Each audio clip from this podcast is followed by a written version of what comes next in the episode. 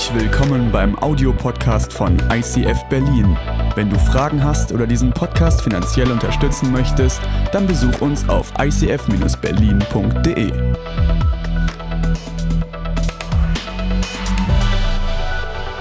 So, ich stelle mir mal die Uhr nebenher, damit es nicht zu lange dauert. Hey, mega schön. Danke, Stefan, dass ich in deine wunderschöne Kirche herkommen kann ne? und kommen darf. Mega gut. Und ich glaube, es ist gar nicht so heiß wegen draußen, sondern ich habe mich umgeschaut und habe gemerkt, jeder sitzt neben einer heißen Person. Äh, und okay, wir können es ja so machen. Wenn du die Person neben dir, äh, wenn du in sie verliebt bist oder wenn du mit ihr verheiratet bist, dann sag zu dir, äh, hey, du bist heiß. Und wenn nicht, dann sag einfach, du bist schön. Okay? Mal zur Nachbarperson, oder? Ja.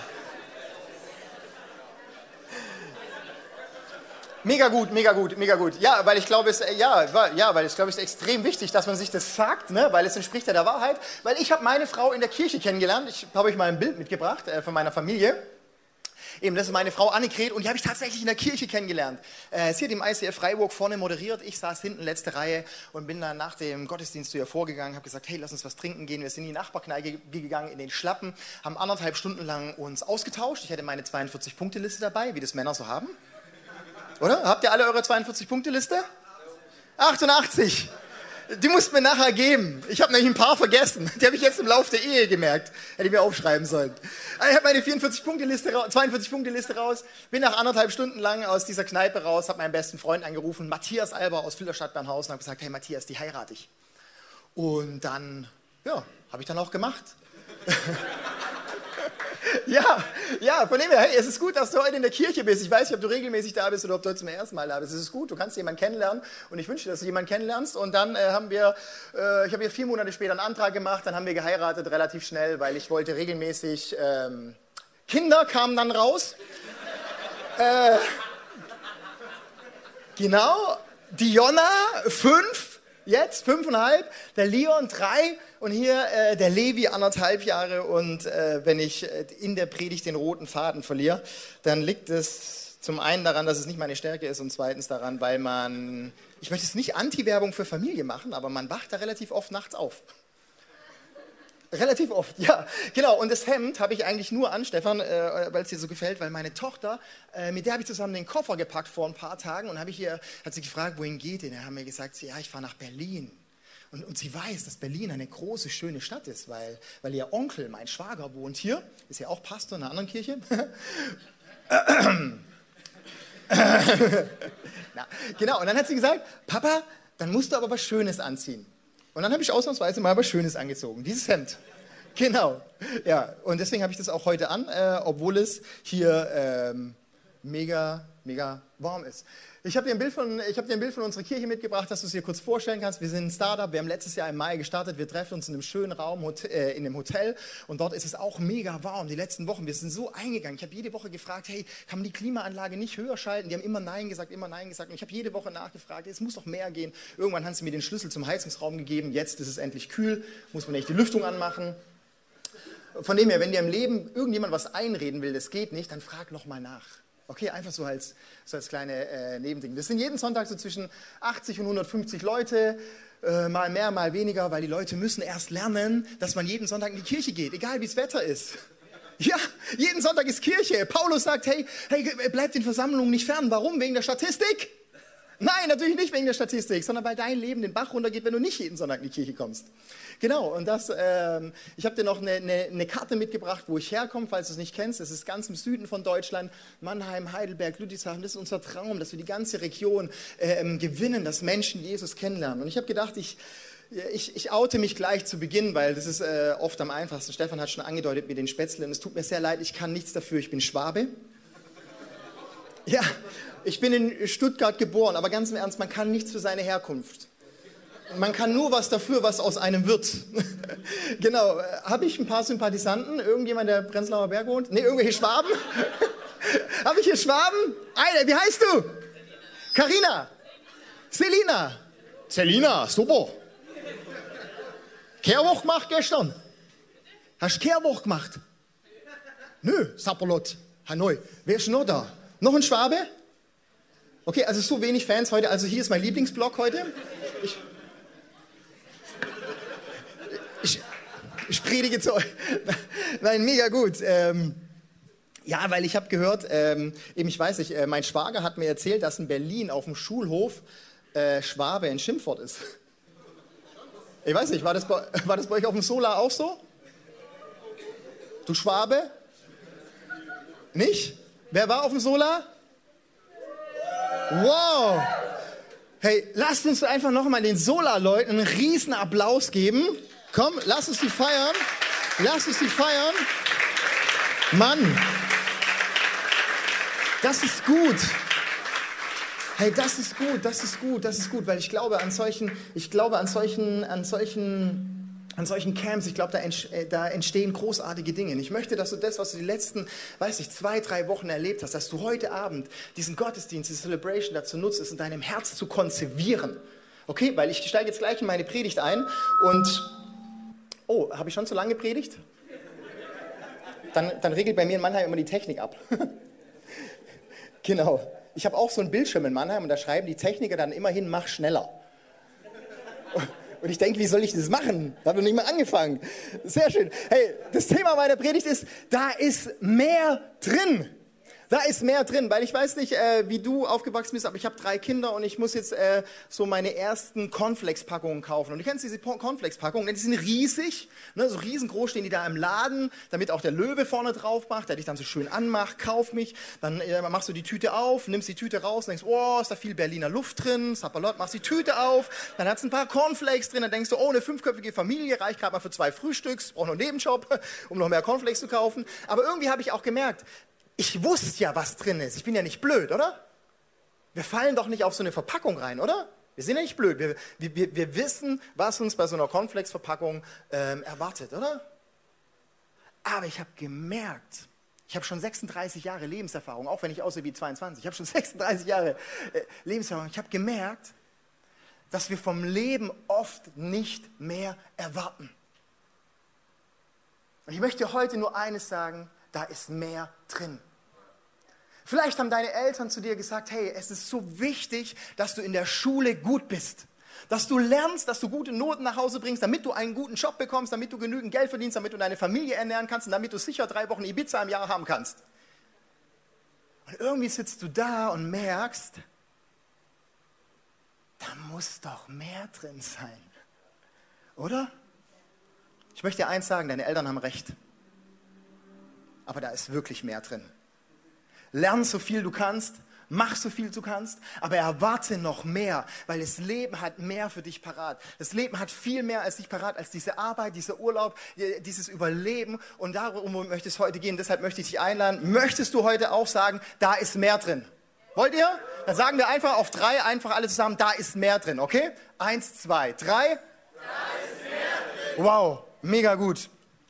Und ich wollte ja, ich finde es wichtig für die Seele. Ich weiß nicht, ob ihr das mögt, aber ich finde, es hilft zu der eigenen Seele, wenn man mal zur Seele sagt, ja, da ist mehr drin. Genau. Eigentlich wollte ich gar nicht zum Predigen kommen, äh, weil der Stefan, der macht das so gut. Ich verfolge den ja auch auf Social Media. Und er hat immer so clevere Sätze. Und dann redet er so eloquent und all diese Sachen. Und da habe ich gedacht, nee, da lasse ich mich gar nicht drauf ein. Aber irgendwann hatte ich eine Idee, wie ich ihn toppen kann. Ich habe gedacht, ich komme einfach mit der Bibel. Oder? Hä? Findet ihr gut? Wer hat die Bibel dabei? Bibel aufschlagen. Komm, alle, genau, Smartphones raus. Hey, nehmt eure Bibel raus und wenn ihr Lust habt, schreibt nebenher mit, weil wer schreibt, der bleibt. Sonst ist dein Montag, äh, du fragst dich am Montag, was hat er denn gesagt? Ja, ich weiß es nicht, er hat nur ein florales Hemd angehabt. Äh, äh, Matthäus 13, 1 bis 9, das Gleiche ist vom Bauern, der Getreide aussäte. Okay? Am selben Tag verließ Jesus das Haus und setzte sich an das Seeufer, um zu lehren. Bald hatte sich eine große Menschenmenge um ihn versammelt. Darum stieg er in ein Boot und sprach von dort zu den Menschen am Ufer. Was er ihnen zu sagen hatte, erklärte er durch Gleichnisse. Ein Bauer ging aufs Feld, um Getreide zu sehen. Als er die Körner ausstreute, fielen ein paar von ihnen auf den Weg. Sofort kamen die Vögel und pickten sie auf. Andere Körner fielen auf den felsigen Boden, wo nur wenig Erde war. In der dünnen Erdschicht ging die Saat zwar schnell auf, Als dann aber die Sonne wie heute am Himmel hochstieg, vertrockneten die Pflänzchen. Sie, sie konnten keine starken Wurzeln bilden und verdorrten deshalb in der Hitze. Wieder andere Körner fielen ins Dornengestrüpp, doch dieses hatte die junge Saat bald überwuchert, sodass sie schließlich erstickte. Die übrigen Körner aber fielen auf fruchtbaren Boden und brachten das 100, 60 und 30-fache der Aussaat als Ertrag. Wer Ohren hat, der soll auf meine Worte hören. Wir haben Ohren in Berlin? Haben wir. Wer möchte Frucht bringen? 30-fach? 30-fach? Wer möchte 60-fach Frucht bringen? Wer möchte 100-fach Frucht bringen? Oh, Berlin ist ready. Oh, ein paar Leute haben nicht gestimmt. Wer möchte 100-fach Frucht bringen? Mega gut, hey, ist extrem wichtig, weil wenn du nicht 100-fach Frucht bringen kannst, kannst du eigentlich wieder rausgehen, klimatisiert ins Foyer, weil heute geht es darum, wie wir 100-fach Frucht bringen können. Und es ist ein Bild, das Jesus bringt aus der Landwirtschaft. Und ich weiß nicht, ob du dich in der Landwirtschaft auskennst, ich leider nicht, aber Jesus benutzt Bilder, um aus der geistlichen Sicht auf die Erde, auf unser Leben ähm, zu übertragen. Und vielleicht bist du heute zum ersten Mal da oder und wunderst dich, warum der Nebenmann bei dir immer ganz genau weiß, wann man die Hände heben muss, äh, wann man sich hinsetzen muss, äh, was man so Tolles in die Box da reinwirft. Boah, so viel Geld habe ich gar nicht dabei. Und äh, ja, und man denkt dann, ja, das sind so die Ober, oh, die machen alles richtig, so die Oberchristen, die wissen alles und ich, und ich weiß nicht so genau. Aber ich möchte dir, die Jünger von Jesus, die mit ihm drei Jahre unterwegs waren, die hatten das gleiche Problem. Und zwar, fällt es mit dem ersten Satz an, später kamen seine Jünger und fragten ihn, hey, weshalb verwendest du solche Gleichnisse, wenn du zu den Leuten redest?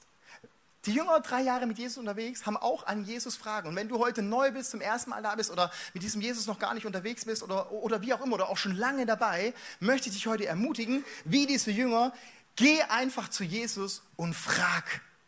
Wenn du eine Frage hast im Leben, Mensch, warum habe ich keinen Partner, obwohl ich so gut ausschaue? Warum finde ich keinen, keinen tollen Arbeitsplatz, obwohl ich äh, schon 28 Semester BWL studiert habe?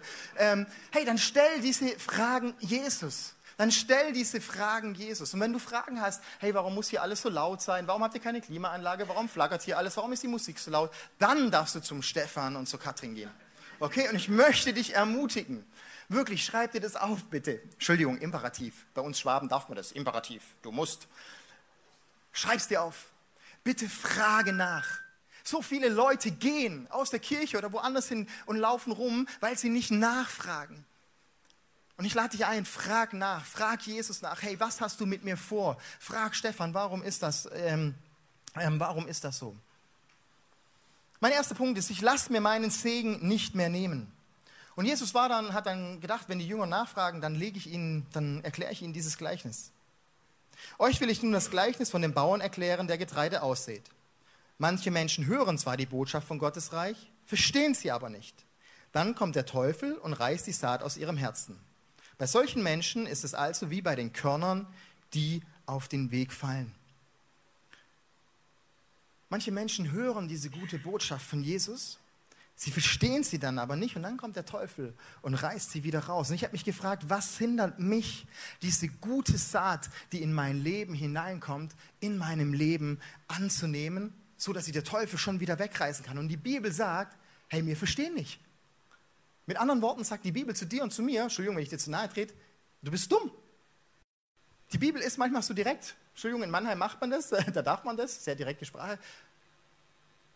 Aber ich glaube, es ist nicht alles. Ich glaube, wir sind manchmal dumm, das stimmt, um diese Saat nicht aufzunehmen. Ich glaube, es sind zwei, zwei andere Punkte. Der erste ist, wir sind deshalb hart, wie dieser, wie dieser Weg, wo dieser Boden hart getrampelt worden ist, wo die Saat drauf fällt. Ich glaube, wir sind in unserem Leben oft auch hart, indem wir Ermutigungen nicht annehmen. Du bist, heute, du bist heute Abend hier reingekommen, durchs Foyer, hast mit vielen Leuten gesprochen, die, äh, äh, sie haben dich angelächelt, sie haben dir gute Sachen gesagt. Du bist hier reingekommen, hattest den Worship, du hattest Songtexte, die dich erbauen, wo Worte dir zugesprochen worden sind, dass du wertvoll bist, dass Gott was mit dir vorhat, dass dein Leben nicht vergebens ist, dass es Vergebung gibt, dass es einen Neuanfang gibt, dass Gott eine Stärke ist, dass Gott ein Versorger ist. Du hörst hier jeden Sonntag eine Predigt und was passiert? Die Saat ist ausgestreut, aber wir nehmen sie für unser Leben nicht an. Wie oft hast du schon gehört, dass Gott was mit dir vorhat. Und du denkst, ja, was hat er denn mit mir vor? Ich bin halt hier in der Uni, ich bin halt hier 30 Jahre im Außendienst, wie auch immer. Wie oft hast du schon gehört, dass Gott sagt, ich versorge dich? Und wie oft sitzt du da und hast Angst, wie wird es nächstes Jahr werden? Wie kann ich meine Kinder versorgen? Wie wird es dann, wenn ich in der Rente sein? Wie wird es dann gehen? Wie oft Weil wir hart sind. Weil unser Boden hart ist und deshalb kann es schnell weggenommen. Und der zweite Punkt ist, ich glaube, weil wir gewohnt sind. Wir verstehen oft nicht, weil wir nicht parat sind, weil wir, weil wir denken, die Dinge sind so gewohnt. Vielleicht kommst du schon oft hier in diese Kirche und denkst, ja, nett, schön, dass es hier überall blinkt, tolle Musik, ja, und der Stefan, ja, heute mal wieder was raus, heute war es ein bisschen besser, war nicht so gut, ah, den Spruch kannte ich schon, den hat er geklaut. Ja, war gestern auf Instagram, jetzt bringt es in der Predigt, mega öd. Oder dann begegnest du im, im Foyer dem Heinz und denkst, boah, dem Heinz, das sollte ich irgendwie außen rumlaufen, will ich gar nicht begegnen. Und Heinz redet in dein Leben hinein und denkst, ah, wer ist denn schon Heinz? Wer ist denn schon Heinz? Was soll der in meinem Leben? Wie viel gute Saat, die in dein Leben hineingesät wird? Wie viel Predigten, wie viel, wie viel Lieder hast du schon gehört, wo, wo was in dein Leben hineingesät worden ist? Und weil wir hart sind, nehmen wir es nicht an. Oder nehmen es zu selbstverständlich an. Wer weiß, was der erste Auftrag, den Gott uns gab in der Bibel war? Boah, die Jungs in der ersten Reihe wussten es. Die Jungs, was war der erste Auftrag? Seid fruchtbar und mehret euch.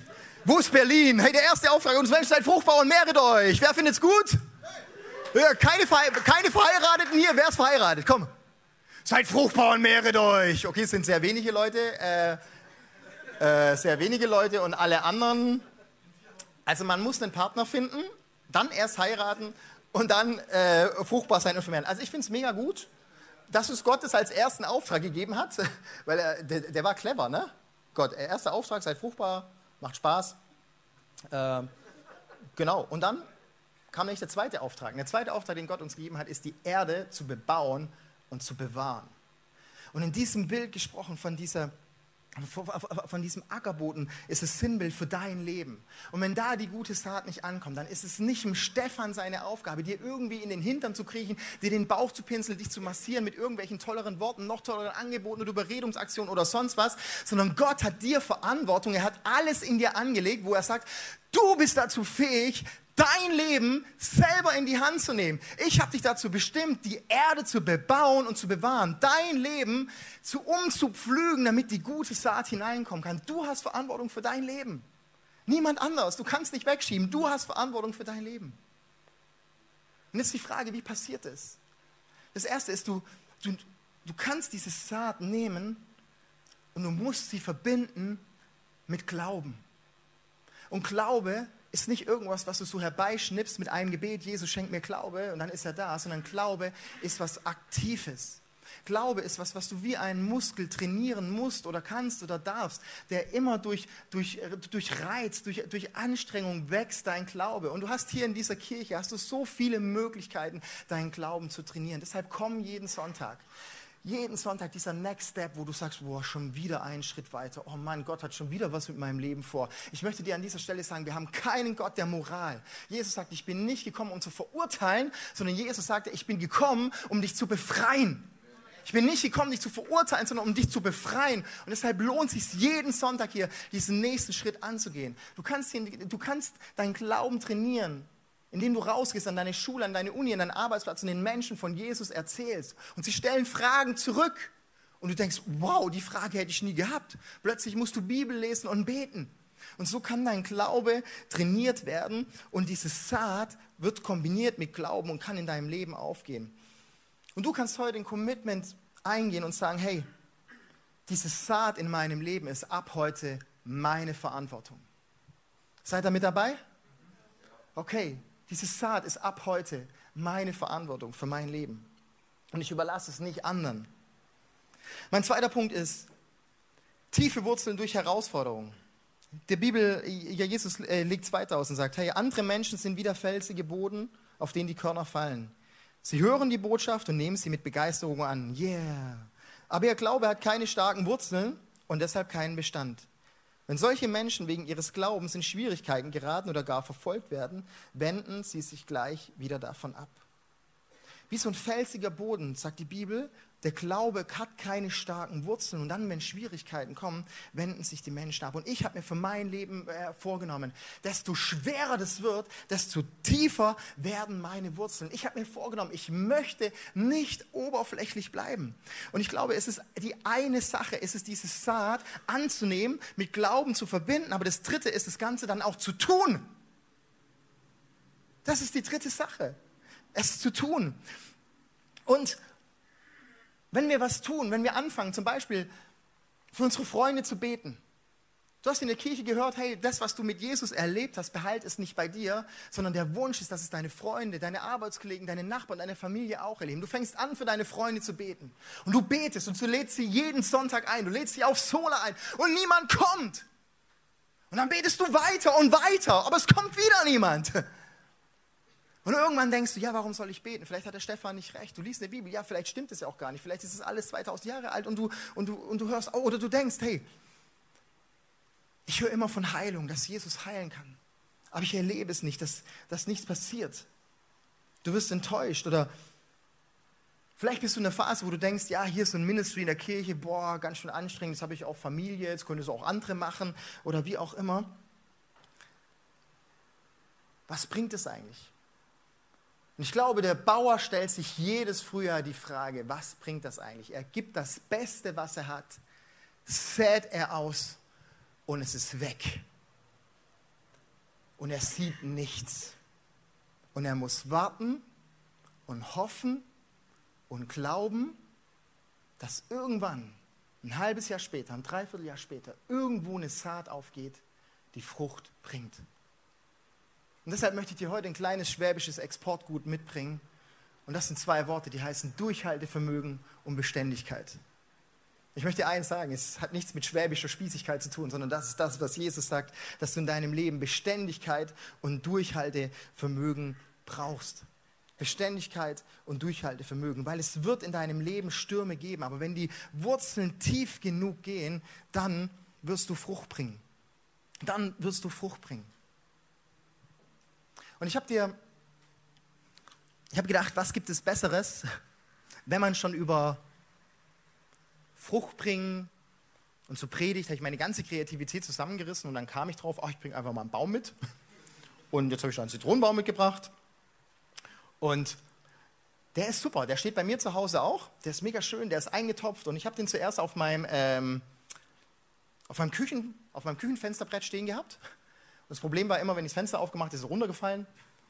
Da musste ich im Küchenboden Kehrwoche machen, alles aufkehren. Dann habe ich ihn in meinem Wohnzimmer, habe ich ihn aufs Fensterbrett gestellt, habe ich aber gemerkt, oh weil, weil Südseite kommt viel zu viel Sonne rein, der, der geht ja voll ein. Jetzt steht er bei mir auf der, auf der Kommode, mega schön, konnte ich ein Bild abhängen, das hängt jetzt im Gästezimmer. Das freut den Schwaben, muss ich ein Bild weniger kaufen. Geld gespart. Und es ist mega, mega gut, dass diese Pflanze flexibel ist. Ich kann sie dorthin stellen, wo sie halt gerade passt, wie es ihr gerade passt. Und ähm, ja, einfach, einfach mega gut. Und das Wer von euch hat so eine Topfpflanze? Hat jemand Topfpflanzen daheim? Noch wenige. Okay, komm, ich frage mal, haben eure Eltern Topfpflanzen daheim? Ja, ja. ja. Mö, mö, äh, mögt ihr eure Nachbarn? Wer mag seine Nachbarn? Okay, der Rest nicht. Also ganz viele mögen die Nachbarn nicht. Das ist das Problem. Wisst ihr, wenn ihr eine Topfpflanze habt, was man dann so zwei, dreimal im Jahr machen muss, immer wenn man in Urlaub gehen möchte, muss man dann den Leuten, die man im Treppenhaus eigentlich so ausweicht, ne, muss man dann plötzlich vor der Türe stehen und klingeln bei der Frau Meier. Ah, Entschuldigung, Frau Meier, könnten Sie nicht für zwei Wochen meine Topfpflanze gießen und ab und an noch ein bisschen Dünger reintun, ne, damit die überlebt? Riesenproblem bei so einer Topfpflanze. Es muss sich immer jemand um diese Pflanze kümmern. Es muss sich immer jemand um diese Pflanze kümmern. Und weißt du, in unserem Leben wollen wir genauso eine Topfpflanze sein. Wir wollen Flexibilität. Wir wollen dort sein, wo es gerade am besten ist, wo es am hipsten ist, wo es gerade am schönsten ist oder wie auch immer. Aber es gibt ein Problem in unserem Leben. Wir müssen uns entscheiden zwischen Flexibilität und Wachstum. Jesus sagt, du musst dich im Leben entscheiden zwischen Flexibilität und Wachstum. Und weißt du warum? Weil die Größe dieser Krone wird definiert durch die Größe der Wurzel. Die Größe der Wurzel definiert die Größe der Krone. Und die Größe der Krone definiert, wie viele Früchte daran hängen. Und wenn wir heute sagen, da ist mehr drin, wir wollen 30, 60, 100-fach Frucht bringen, dann ist meine Frage an dich, in deinem Leben, in deinem Traum, in deinem Glauben, in deiner Kirche, in deiner Jesus-Beziehung, bist du eingetopft, wo du sagst, je nach Stimmung wechsle ich vom Küchenfenster ins Wohnzimmerfenster oder verlasse das Haus, gehe irgendwo anders hin. Bist du eingetopft oder bist du eingepflanzt? Oder bist du eingepflanzt. Wisst ihr, was der große Unterschied ist? Wenn du eingepflanzt bist, dann kommst du in einen Boden hinein, auf freiem Land, im ungeschützten Bereich, wo du drin bist, wo du dich dafür entschieden hast. Ich gebe mich in dieses Leben hinein mit Jesus. Ich gebe mich in dieses Leben dieser Kirche hinein. Ich gebe mich in diese Beziehung hinein. Ich gebe mich in diesen Traum hinein. Ich pflanze mich. Ich verlasse meine Flexibilität, damit ich wachsen kann. Weil weißt du, was so passiert, wenn du eingepflanzt bist? Das Leben wird Stürme bringen. Es wird so langsam Wind aufgehen. Du bist da und du wirst merken, hey, dein Small Group Leiter immer mit seiner Next Step Frage, dann immer diese verschiedenen Changes in der Kirche und du fängst an, diese Stürme werden größer, dann diese Konflikte mit Menschen. Jeden Sonntag hier Menschen, die irgendwas von einem wollen und der eine passt mir nicht und der andere stinkt und wie auch immer und so fängt immer an zu stürmen und du denkst, hey, am liebsten würde ich jetzt diesen Platz verlassen. Aber weißt du, was passiert, wenn, äh, wenn Wind kommt, wenn Sturm kommt? Es fängt an, dass deine Wurzeln immer tiefer gehen. Stürme in deinem Leben, Dinge, die nicht optimal laufen, die dienen dazu, dass deine Wurzeln immer tiefer gehen, immer tiefer greifen und immer weiter werden. Und die Größe deiner Wurzel definiert die Größe deiner Krone. Und deshalb ist meine Frage, bist du eingetopft oder bist du eingepflanzt? Bist du eingepflanzt in dem Namen Jesus. Hast du dich jemals mit deinem ganzen Leben für diesen Namen Jesus entschieden? Oder sagst du, ja, wenn es gut läuft, wenn ich keine Schwierigkeiten habe, ja klar, dann folge ich ihm nach, dann singe ich hier diese Worship-Songs mit voller Inbrunst und ich arbeite mit und es macht mir auch so eine Freude und es ist so toll hier in dieser Gemeinschaft. Oder sagst du, nein, ich bin eingepflanzt in diesem Namen Jesu. Und dann, wenn ich die Dinge nicht sehe, die mir versprochen werden, wenn meine Träume noch nicht ergreifbar sind, wenn die Heilung noch nicht sichtbar ist, wenn das, was ich mir in meinem Leben erhoffe, wofür ich alles gebe, meine Ressourcen, meinen Glauben, wenn es noch nicht da ist, dann bin ich trotzdem eingepflanzt, weil meine Wurzeln tiefer gehen und tiefer gehen und tiefer gehen und ich nicht mehr abhängig bin von anderen Leuten. Du bist nicht mehr abhängig von der guten Predigt am Sonntag oder von der schlechten Predigt oder wie auch immer, weil du bist verwurzelt in diesem Namen Jesus. Und meine zweite Frage heute, du bist jetzt heute hier im ICF, meine zweite Frage ist, bist du eingepflanzt in einer Kirche? Wenn du heute Gast bist, bist du eingepflanzt in deiner Kirche. Und wenn du hier im ICF bist, bist du eine Top-Pflanze, die, ja, wenn es toll ist und wenn alles läuft, oder bist du eingepflanzt hier in diese Gemeinschaft und sagst, ich gebe mich diesen Stürmen aus, damit meine Wurzeln tief werden, damit ich viel, viel, viel Frucht bringen kann?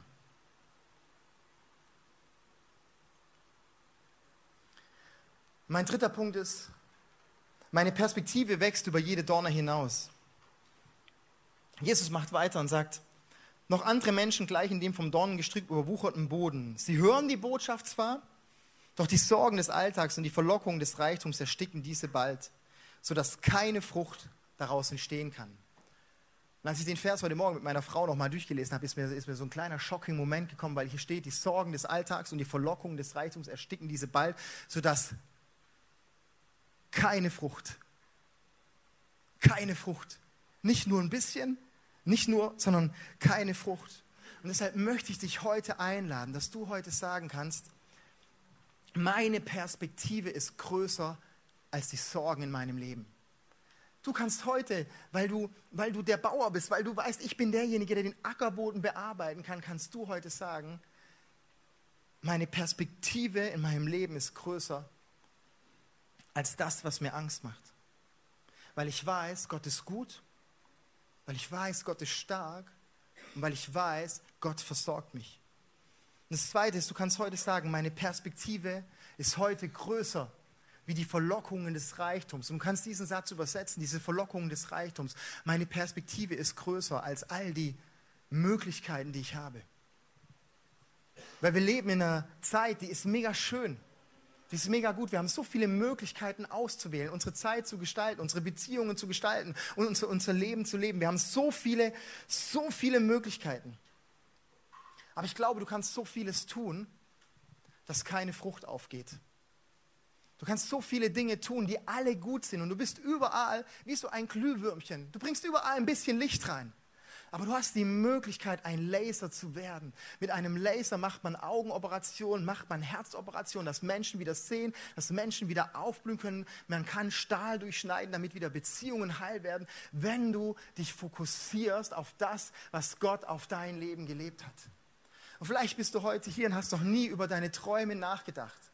Vielleicht war dein Traum wirklich, ja, ich möchte eine gute Ausbildung, ein Haus und Familie. Das ist mega gut. Behalt diesen Traum, den gleichen habe ich auch. Aber da ist mehr drin, weil Gott in dich eine einzigartige Berufung hineinlegt. Weil er möchte, dass du 30-fach, 60-fach und 100-fach Frucht bringst. Und die Frage ist, möchtest du dich heute Abend darauf einlassen und sagen, ja Jesus, hey, da ist mehr drin. Da ist mehr drin. Und ich mache heute meinen aktiven Schritt, indem ich sage, ja, bis, bis heute war ich, ich wusste nicht besser. Ich war so eine Topfpflanze, habe mich immer schön begießen lassen, schön beschneiden lassen, schön düngen lassen und irgendwie sah ich ja auch nett aus auf der Fensterbank. Alle haben mich angelächelt, haben sich gefreut, dass ich so ein schöner Zitronenbaum bin. Aber heute pflanze ich mich ein und ich setze mich diesen Stürmen aus aber weil ich weiß, meine Wurzeln werden tiefer gehen, tiefer in dir, Jesus, und ich werde Frucht bringen über mein Leben hinaus. Vielleicht triffst du heute diese Entscheidung, wo du sagst, ja, ich, ich bin in meinem Herzen so ein echter Schwabe. Mein Bausparvertrag und ich. Wir beide. Bis ans Lebensende. Und der Bausparvertrag ist gut. Aber lies mal die Bibel wie oft sagt Jesus zu dir, ich versichere dich? Ich versichere euch. Sagt Jesus hundertmal in der Bibel, ich versichere euch. Aber ich versichere euch. Dass du heute sagst, ja, ich lasse meine Sorgen hinter mir. Weil Jesus sagt, trachtet zuerst nach dem Reich Gottes, dann wird euch alles andere zufallen. Trachte zuerst nach dem, was Jesus dir aufs Herz legt. Fang an, für deine Freunde zu beten, für sie zu fasten und sie einzuladen. Und wenn du nichts siehst, dann weißt du, der Same ist gesät und die Frucht wird aufgehen. Wenn Gott dir aufs Herz legt, fang an zu beten für Heilung, für andere Menschen. Dann fang an zu beten und proklamiere, Jesus heilt. Und wenn du es noch nicht siehst, dann weißt du, der Same ist gesät und die Frucht wird aufgehen. Wenn du seit Jahren den Zehnten gibst oder darüber hinaus, aber du in deinem Leben noch nichts siehst, dann darfst du wissen, der Same ist gesät und die Frucht wird aufgehen. Ich habe jahrelang den Zehnten und darüber hinaus gegeben und ich habe mich immer gewundert, Gott, oh, ich sehe gar nichts. Und dann bin ich mit meiner Frau nach Zürich gegangen, ein Jahr das College zu machen, mit einem kleinen Baby und es hat uns 40.000 Euro gekostet und ich wusste nicht, woher das Geld kommt. Und ich bin an dem Jahr, nach einem Jahr im Plus rausgegangen. Und ich stand am Ende des Jahres da und habe gedacht, wow, krass, ich mache das öfters. Und dort ist mir bewusst geworden, in der Zeit davor hat Gott mich überhaupt gar nicht finanziell versorgen müssen, weil wir waren Doppelverdiener. Aber dann, wo ich es gebraucht habe, war Gott an der Stelle und hat mich überreich gesegnet. Und ich konnte die Früchte in meinem Leben sehen. Ich möchte dich ermutigen, zu säen, zu säen in deinem Leben.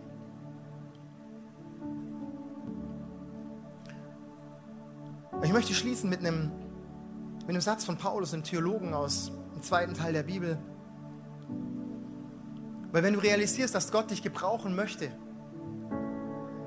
dann, dann gibt es diese Stürme und es wird wirklich schwer. Ich sage nicht, dass Christsein, dass mit Jesus, dass es easy peasy ist. Wenn du dich heute für Jesus entscheidest, dein Leben wird nicht einfacher. Es wird nur besser. Ja, das ist wirklich so. Menschen mit Jesus sind nicht besser, sie sind nur besser dran.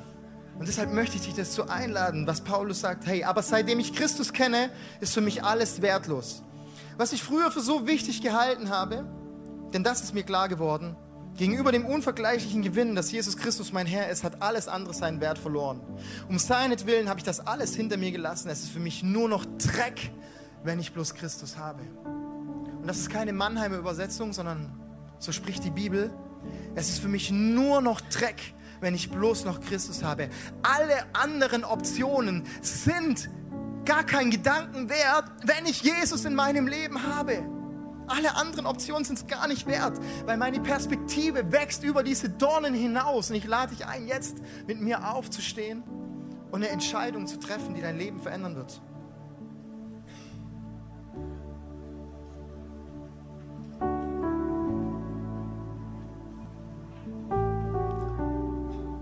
Weil die Auslegung von Jesus, die endet. Aber dann gibt es auch Menschen, die sind wie der fruchtbare Boden.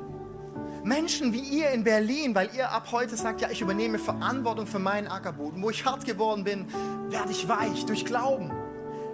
Diese Sorgen. Ich trachte zuerst nach dem Reich Gottes. Und diese Verlockung, ich fokussiere mich heute auf den Traum, den mir Jesus gibt. Sind wieder fruchtbare Boden, auf den die Saat fällt. Sie hören Gottes Botschaft, verstehen sie und bringen Frucht 160 und 30-fach. Seid ihr bereit, heute Abend eine Entscheidung zu treffen?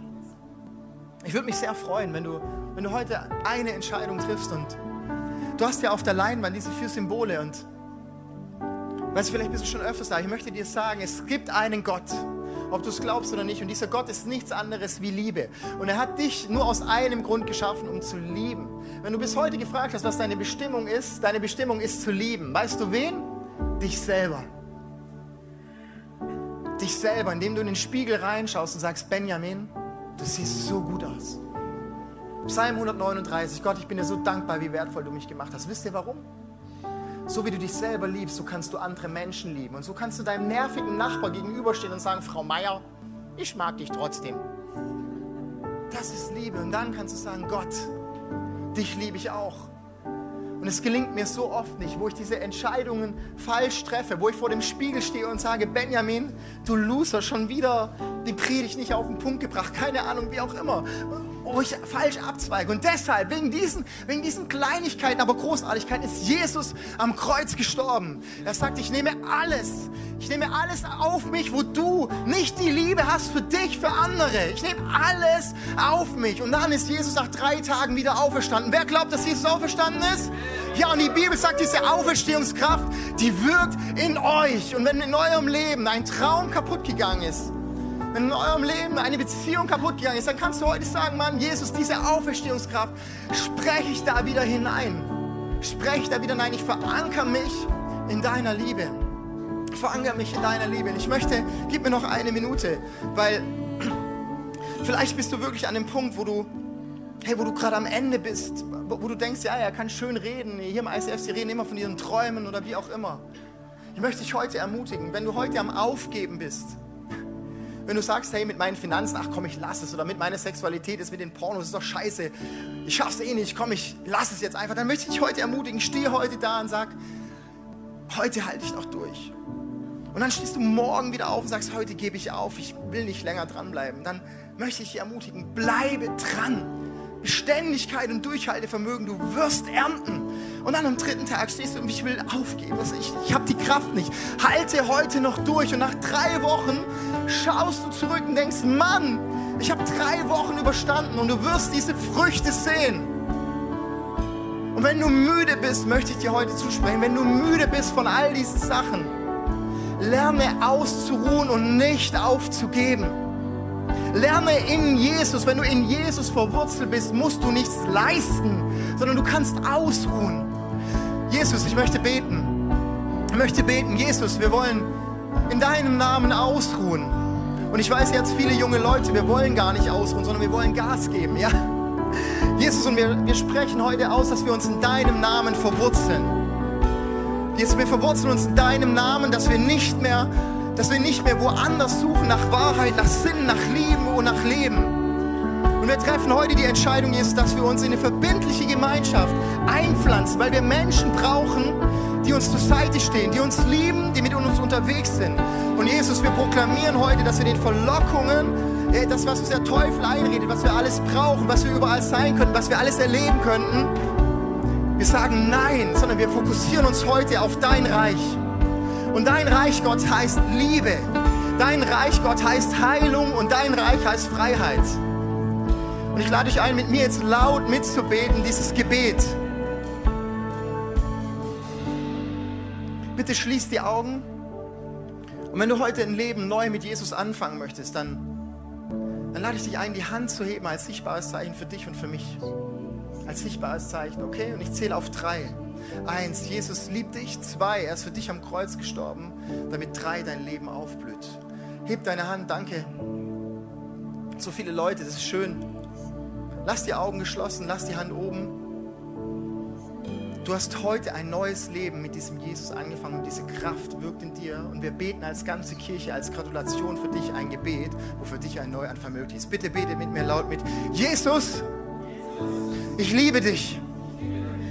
Ich verstehe nicht alles, aber trotzdem folge ich dir nach. Weil du für mich am Kreuz gestorben bist, für alles Negative in meinem Leben.